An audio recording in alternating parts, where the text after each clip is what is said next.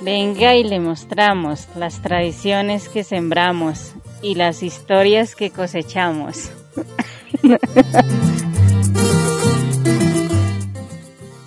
Un proceso de sabias montañeras apoyado por el Instituto Distrital de Patrimonio Cultural.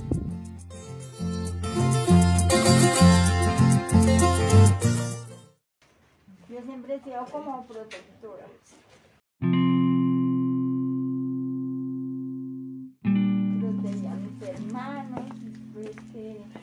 Siempre, yo siempre que protegiendo que es nacedero, protegiendo, protegiendo que los hijos, que protegiendo, sí, yo siempre me siento como protectora, no como, sí, diferente. No, hay veces que uno no es que nace con esa ciencia. Pues no nace, es que no se hace, sino que uno nace con eso. Yo siempre de niña yo vivía en el, en el páramo, vivía en la Unión.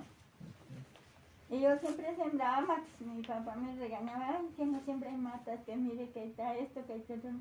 No, señora, hay que sembrar que para que coma el ganado, que para proteger un nacedero. Que Y yo siempre así. Yo ya después venían los proyectos y por ahí contaban. entonces, yo recibía máticas, iba y las sembraba y los secaba.